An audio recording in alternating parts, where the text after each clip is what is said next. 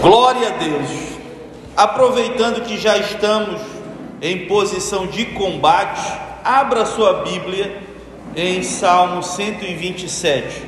Hoje, para quem não sabe, é o dia da família e nós vamos trazer uma mensagem voltada para a família.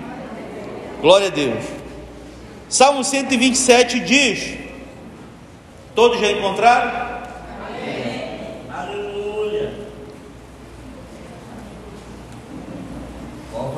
Se o Senhor não edificar a casa, em vão trabalham os que a edificam. Se o Senhor não guardar a cidade, em vão vigia a sentinela. Inútil vos será levantar de madrugada, repousar tarde com meu pão das dores, pois ele dará aos seus amados o sono. Os filhos são herança do Senhor, e o fruto do ventre o seu galardão como flechas na mão do valente, assim são os filhos da mocidade. Bem-aventurado o homem que enche deles a sua aljava, não serão envergonhados quando falarem com os seus inimigos à porta. Senhor nosso Deus, fala conosco, Senhor, comunica a tua plena, perfeita e inerrante palavra, Senhor. Edifica-nos. Estamos, Senhor, como altares erigidos, Senhor, manifesta a tua presença em nosso meio. Em nome do Senhor Jesus. Amém. Glória a Deus. Podeis assentar. Meus queridos e amados irmãos e irmãs, hoje eu quero falar sobre os pilares da família cristã. Para se fazer uma casa, você precisa ter pilares fortes. Se não houver um pilar forte, a casa vai ruir. Se nós não edificarmos uma casa do ponto de vista material, de uma maneira bem forte, bem planejada e com pilares reforçados, pode ter certeza que essa edificação vai rachar, não vai suportar o peso do telhado, e isso pode empenar a parede, pode provocar uma série de problemas. Então, é muito importante que se edifique uma casa desde a base de forma correta. Se errar na base, o resto todo sobe errado. Se errar na base, você vai enfrentar problema e não vai conseguir fechar uma porta, você não vai conseguir colocar um, uh, um azulejo de maneira correta, vai bater torto. Tem uma série de situações e de consequências que vão surgir se a casa for construída de uma maneira inadequada. Eu sei que aqui tem muitos mestres de obra e que eu falo aqui que conhecem muito bem a importância de se construir uma casa desde a base de forma correta. Mas o Salmo 127 ele nos diz que se o Senhor não edificar a casa, a casa aqui que ele fala, tem o sentido de lar, não é a casa material, não é o espaço físico tangível que a gente pode tocar, que a gente pode construir, porque essa casa que eu estou falando, ela pode ser construída com dinheiro, mas o lar só se constrói com amor e princípios. Não confunda a casa com o lar. A casa é o aspecto de, o aspecto material, ao passo que o lar é o lado imaterial. Nós estamos em meio a uma verdadeira guerra, irmão. Nós vivemos um período, se nós fôssemos comparar a Sodoma e Gomorra ficaria, seria fichinha para o que a gente vê nos dias de hoje. Hoje nós sabemos que muitos desses movimentos que surgem surgem para combater a igreja. Por quê? Porque a igreja, irmãos, é a última trincheira dessa batalha. Preste bem atenção nisso que eu estou falando. Há um movimento que tem se infiltrado na educação, há um movimento para tentar desestruturar a mente dos nossos filhos, para tentar desestruturar a nossa família desde a base, que está se infiltrando de uma maneira como nunca se viu, de uma maneira extremamente planejada e maléfica. Escute isso que eu estou falando. Esse movimento não se infiltrou só na educação, ele se infiltrou nas artes, ele se infiltrou é, em diversos outros ramos da vida, no legislativo, no judiciário, e aos poucos nós fomos percebendo isso e sentindo, dia após dia, o peso dessas profundas mudanças. Essas mudanças começaram a atingir o nosso lar. Por isso é tão importante que você atente para esses quatro pilares que nós vamos falar aqui. Reforce esses quatro pilares. Pode existir, eu sei que até outros, mas nós identificamos e vamos pontuar os principais aqui, que você não pode errar sob pena do teu lar desabar. OK? Se o Senhor não edificar a casa, em vão trabalham os que edificam. A Bíblia está dizendo que se Deus não estiver dentro da casa, ela vai ruir, ela vai desabar. Não brinque, meu irmão, não brinque, minha irmã. Nós vivemos em um tempo de setas inflamadas direcionadas por agentes do inimigo que estão aí diuturnamente, eles não dormem para tentar destruir os sonhos do projeto de Deus. Qual é o projeto de Deus? É a família. E para tentar destruir isso, eles vão de todas as maneiras o inimigo da família. E eu não estou falando de demônios, agora estou falando do campo material mesmo. Há agentes que têm como propósito destruir a família. Por quê? Porque se se destrói a família, todo o resto fica mais fácil de se desconstruir. Há uma visão bem direcionada nos últimos dias para desconstituir a família, para desconstituir a sociedade, para desconstituir a maneira correta de se ver hoje a sociedade. Mas como é que se faz isso? Não se faz atacando o resultado final, se faz atacando a fonte, se faz atacando a raiz, se faz atacando a essência de tudo, que é a família. A família é a célula máter da sociedade. Mas para que você entenda quais são esses alicerces, vamos a ele. Primeiro deles, repita comigo, atenção. Vamos lá, atenção. atenção. Você tem que estar atento, irmãos. Não baixe a guarda. Vamos repetir isso? Não baixe a guarda. Não baixe a guarda, meu irmão é vigilância constante, é estar em atenção, é ser um atalaia sobre tua casa, é estar acompanhando de perto, é estar acompanhando de perto quando o teu filho começar a ter comportamentos estranhos, mudando aquilo que a essência bíblica fala a respeito, mudando a forma de pensar, procure saber quem são as pessoas que estão influenciando o teu filho ou a tua filha esteja atento. A Bíblia diz, 1 Timóteo 5,8: Mas se alguém não cuida dos seus, e principalmente dos da sua família, negou a fé e é pior do que o infiel. Negou a fé e é pior do que o infiel. Se alguém não cuida dos seus, e principalmente dos da sua família, negou a fé e é pior do que o infiel. Meus irmãos, nós estamos sob ataque.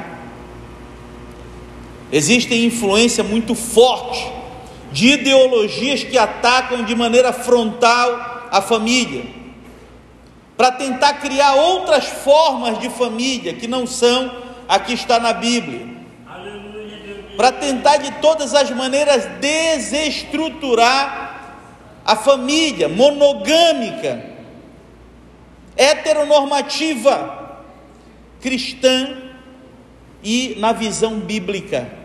Esteja atento.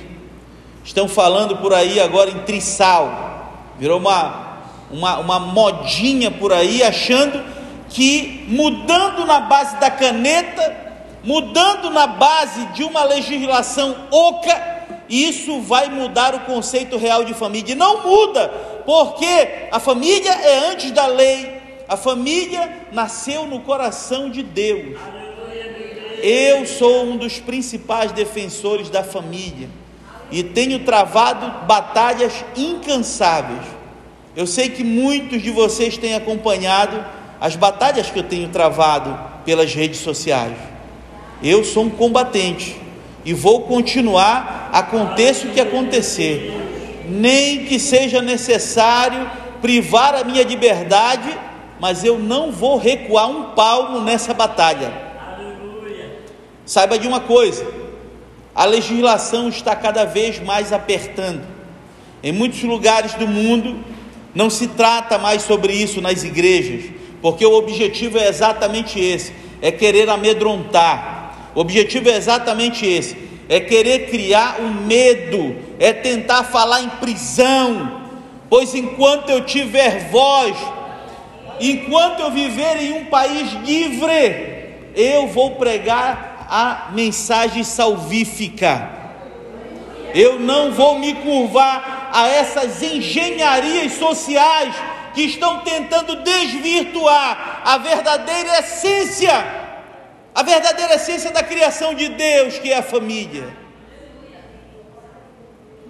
Esteja atento, esteja atento dentro do teu lar. Atenção é muito importante, mas não somente a atenção, o diálogo é muito importante, que é o segundo ponto, o segundo alicerce. Repita comigo: diálogo não erre nisso. O diálogo é muito importante. Converse. Não crie bloqueios. Dialogue. Não se contente com silêncio. Instigue a conversar, a saber o motivo da lágrima, a saber o real motivo do que tem afligido. Escute, meus irmãos, essa, esses dardos inflamados do inimigo contra a família têm sido direcionados de uma maneira é, estratégica, tem sido direcionado de maneiras que você nem imagina. Não deixe o teu filho na tua casa quando você vem para a igreja. Isso é um erro grave.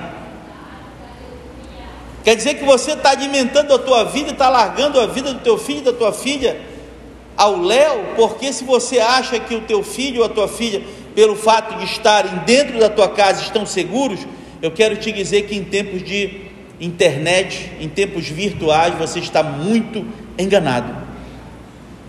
Ele está em perigo. Antes nós perdíamos os nossos filhos lá fora. Hoje estamos perdendo os nossos filhos dentro da nossa própria casa. Antes nós conseguíamos trazer para jantar, para almoçar juntos. Hoje, se você não tiver firmeza e autoridade que Deus te dá, você vai ser vencido, viu? E não é isso que Deus quer sobre a tua vida, de estar de tá te dando autoridade, porque é você que manda lá na tua casa. É você que manda na tua casa. Ore a Deus que te dê autoridade. Eu não estou falando para ser truculento, estou falando para ter autoridade, que é algo totalmente diferente. Com autoridade você direciona e você coloca ordens. Com autoridade dada por Deus, você consegue lutar para que o inimigo não venha acabar com os alicerces do teu lar. Esteja firme, irmãos. Os dardos inflamados do inimigo estão cada vez mais intensos. Uma chuva de dardos está sendo direcionado contra as famílias. E eles estão cada vez mais indo ao alvo, não se engane, é um movimento muito organizado. E agora eles deram a cara. E agora, se você recuar, eles vão passar por cima da tua família como rolo compressor. Você precisa estar como um atalaia e lutar como um guerreiro e como uma guerreira. E ter firmeza de Deus para compreender que você não está sozinho nessa batalha. Peça reforço de Deus, que vem reforço do alto. Mas não te entrega nessa batalha. Não fica parado só chorando. O diálogo, ele é muito importante, porque ele descortina problemas que estavam invisíveis aos teus olhos. O diálogo, ele fortalece laços. Ele solidifica uma aproximação entre pai e filho, entre pai e filha, entre esposo e esposa, entre o lar. Não deixe que tua casa se transforme em um hotel em que cada um entre e sai e come a hora que quiser e vai embora. Não, não faça isso. Não perca a essência, meu irmão, minha irmã. A essência de se fazer um culto doméstico é muito importante. Ler a palavra, cantar com a tua família, orar e apresentar ali naquela mesa que é o lugar santo os problemas, as dificuldades, os desafios. Não deixe que nada venha desestruturar aquele momento tão importante do café da manhã, do almoço, da janta, um momento santo dentro da casa de cada um de nós. Crie, crie normas, normas que não podem ser quebradas, irmãos. Porque quando você acha que você, você senta, ah, não vou, não vou esperar ninguém, vou sentar. E come. Aí depois vem o outro daqui com uma hora, almoça. E depois mais outro daqui com uma hora, vira uma bagunça, porque aquele momento ali é um momento sagrado, é um momento em que a família pega nas mãos e diz: Senhor, apresento a minha família, apresento cada problema, me ajuda a vencer, olha para o meu filho, para a minha filha, ajuda-me nessa missão. Dialogue, meu irmão, isso é muito importante. E esse diálogo, ele deve ser entre você e teu filho, e a tua esposa e a tua família, e entre vocês e Deus. O diálogo é muito importante, até porque se o diálogo desaparece, se acaba, o próximo a se acabar pode ter certeza que é a família. O próximo a acabar pode ter certeza que são os laços. Não crie barreiras, não crie muros entre você e o teu filho e a tua filha. Se você fizer isso, ele vai achar solução para os seus problemas em outras fontes que não são as melhores. Esteja atento, redobre a sua atenção, primeiro. Segundo, dialogue. Terceiro, esteja presente, presença. Presença é muito importante. Está presente a cada passo, está acompanhando. Não mande o filho para a igreja, vá com ele. Não mande ele ler a Bíblia, leia com ele. Não mande ele aprender hinos da harpa, ensine-o, para que ele não crie uma resistência em relação àquilo que deve ser agradável à sua vida. Acompanhe-o na casa de Deus. Especialmente agora esse recado vai para todos os pais e avós, não errem com as crianças. Não errem com as crianças, esse é o lugar de proteção para garantir um futuro promissor e de princípios para uma criança. Escute bem o que eu estou te falando. Tem pessoas que nem são da igreja, às vezes católicos, às vezes pessoas que são às vezes até ateu, mas as crianças, olha só o detalhe, as crianças eles querem que, que, que cresçam aqui, porque eles sabem que aqui tem ordem. Eles sabem que aqui as nossas crianças são ensinadas. Eles sabem que a criança que cresce aqui, ela vai ser firmada na rocha inabalável, com princípios. Ela vai aprender a respeitar pai e mãe, vai aprender a respeitar professora, vai aprender a respeitar diretora. Agora cria o filho fora daqui da igreja para tu ver o que acontece. Com 13 anos ele está incontrolável, ninguém controla. Você entende a importância que nós devemos dar? E como eu disse, por isso estava falando lá no início: se a base veio errado, o resto todo do prédio vai errado. Aí, meu irmão, é difícil de correr atrás do prejuízo. Tudo vai ficar mais difícil. Então, não erre com as crianças. O lugar para se ensinar é aqui insista, faça o que for necessário, mas traga-o para cá. Não brinque com isso. É o futuro das nossas crianças, da tua família que está em jogo. Então não erre nisso, meu querido irmão e minha querida irmã. E por último, para nós fecharmos, oração. Fica de pés comigo. Por que eu deixei por último a oração? Porque a oração é a nossa última trincheira quando tudo não dá mais certo. Ainda tem a oração quando todas as possibilidades e planos não surtiram efeito. Ainda resta a oração quando todas as lágrimas já foram despejadas.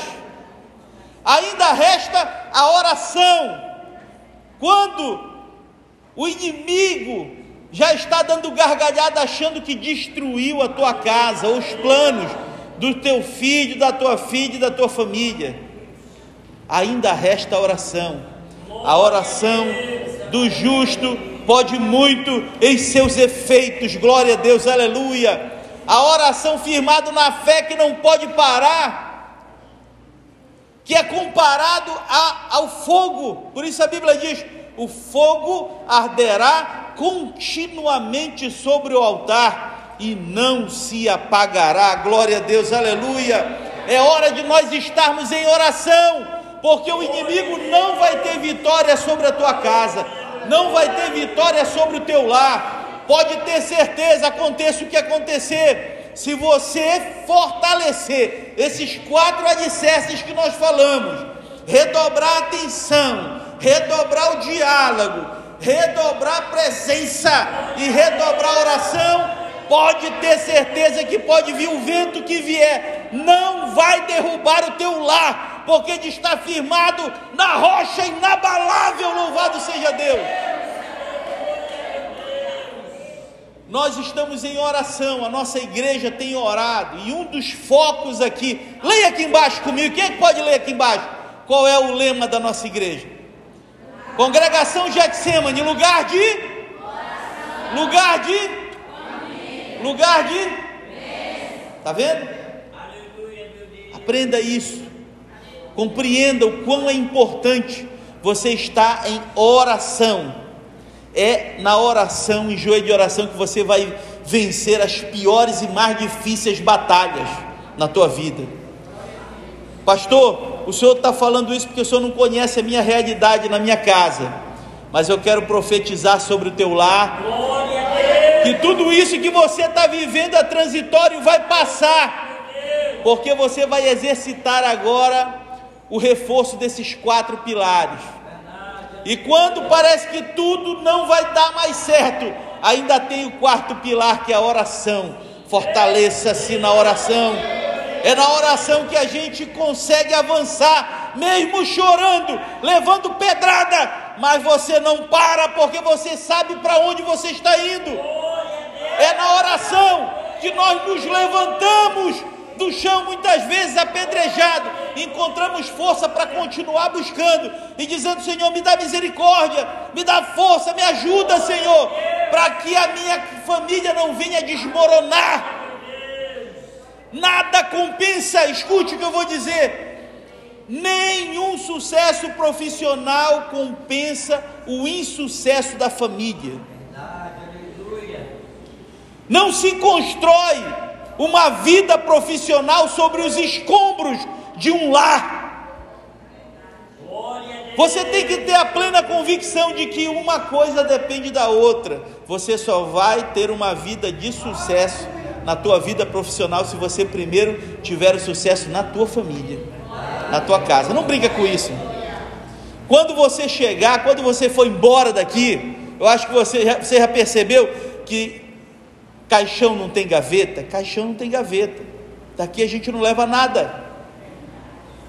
Quando você chegar diante de Deus, Ele não vai perguntar para ti quantas promoções tu teve, ou quanto tu tinha na conta bancária ou quantas lojas você conseguiu abrir? Não, ele vai perguntar para você: cadê a família que eu te dei? É disso que você vai prestar conta diante dele. Não brinca com a tua família. Aquilo que Deus te deu de mais importante, Ele há de cobrar de ti. É aqui na casa do Senhor Jesus que a gente encontra força para continuar enfrentando as dificuldades que estão postas, postas dessa porta para fora, dessa porta para fora o inimigo está solto dessa porta para fora. Se você brincar, o inimigo vai destruir a tua casa. Esteja atento, dialogue, esteja presente na vida da tua família e não cesse de orar. Não cesse de orar. Não pare de orar. É a oração que mantém de pé a tua casa. Se o Senhor não edificar a casa, em vão trabalham os que a edificam. Não adianta procurar psicólogo, não adianta procurar terapeuta. Só quem pode corrigir, mudar e reestruturar a obra perfeita de Deus, que é a família, é o próprio Criador, só em Deus. É só Deus que pode restaurar. Mas Ele tem promessa para a tua vida, ouviu? Ele tem promessa para a tua vida. Feche teus olhos. E eu vou profetizar o que diz o Salmo 128. Bem-aventurado aquele que teme ao Senhor e anda nos seus caminhos. Comerás do trabalho das tuas mãos. É para ti. É promessa para a tua vida. Comerás do trabalho das tuas mãos e feliz serás. E tirar bem a tua mulher. Será como a videira frutífera ao lado da tua casa. Os teus filhos como planta de oliveira à roda da tua mesa assim será abençoado o homem que teme ao Senhor. O Senhor te abençoe desde Sião todos os dias da tua vida, para que vejas a prosperidade de Jerusalém e vivas para ver os filhos dos teus filhos. Glória a Deus, aleluia. É isso que as promessas do Senhor estão sobre a tua vida. É isso que Deus deseja para você. Mas é necessário que você seja um combatente, uma combatente. Aconteça o que acontecer, não desista. Eu me lembro que a minha mãe, naquela fase da adolescência, que a gente queria, a gente queria conhecer o mundo, queria. O, o adolescente ele é assim. Se não tiver uma família para apoiar um pai, uma mãe, ou uma avó, ou um avô que tome a frente e que coloque no caminho correto, faça-o compreender do quão perigoso é aquele caminho que está seguindo. Eu me lembro que eu tinha um amigo na minha adolescência, era muito meu amigo, só que ele queria ir para o lado assim da marginalidade, se envolvia com pessoas ruins, por várias vezes tentou me oferecer bebida, mas eu tinha eu, eu, eu nasci com alicerce, eu sabia que aquilo era errado, eu nunca aceitei. E muitas vezes a gente chegava de querer me levar para a festa. Quantas vezes a minha mãe não foi lá, pegava pela minha orelha, pense numa vergonha que eu tinha. Ela vinha, ia lá no canto e, gritava na frente de todos. Todos os meus colegas era uma vergonha, era um mico terrível. E eu voltava chutando pissarra com raiva, jogando pedra para todo lado e com raiva e vinha correndo. Só eu, só eu que passo essas vergonhas. E a mãe do meu outro colega lá sempre dizia, recriminava a minha mãe: ah, não faz isso. Quando a gente era jovem, a gente não fazia também. Assim, e o filho dela foi se criando sem limites, sem limites. O tempo se passou, irmão. Você sabe onde eu vim reencontrar esse meu colega? Eu fui levar uma notificação lá no fórum. E tem uma sala lá chamada de parlatório onde nós atendemos os presos. E eu mandei chamar, nem me toquei, mando vários nomes. E na minha frente apareceu o meu colega do outro lado, com roupa do presídio, extremamente magro, vencido pelas drogas, com o rosto cadavérico. Eu estendi minha mão por debaixo, peguei na mão dele, chorei. Chorei e disse: Meu amigo, só tem um que pode te tirar dessa situação, que é Jesus, só Ele. E eu falava tanto de Jesus para ti, por que tu não seguiu os caminhos de Jesus? E ele se lembrou e disse: Era porque tu tinhas uma mãe que lutava, que ia e não se entregava, e a minha me largou. Você tem noção? Agora eu me encontro de um lado como oficial de justiça e ele como um condenado a 10 anos por diversos crimes. Mas eu acredito que é possível a mudança. Eu estendi minha mão, segurei na mão do meu colega e chorei com ele ali. E eu orei por ele. E ele disse: Tu não tem noção do quanto que isso me fez bem. Cada vez que eu vou lá, eu pergunto por ele, aceitou Jesus, está sendo cuidado lá pela pastora Senira, essa serva de Deus que cuida, uma batalhadora da Assembleia de Deus, eu vi uma mulher guerreira que implantou dez igrejas lá dentro da maior penitenciária do Amapá. Tem gente lá que acredita que é possível mudar. Escute muito bem isso, tá? Porque o nosso dilema não é bandido bom, é bandido morto, não. O nosso lema é bandido bom, é bandido convertido para o Evangelho. A gente não perde ninguém, a gente acredita em todos. A gente acredita que é possível mudar, porque isso não depende de mim, isso depende da graça de Deus.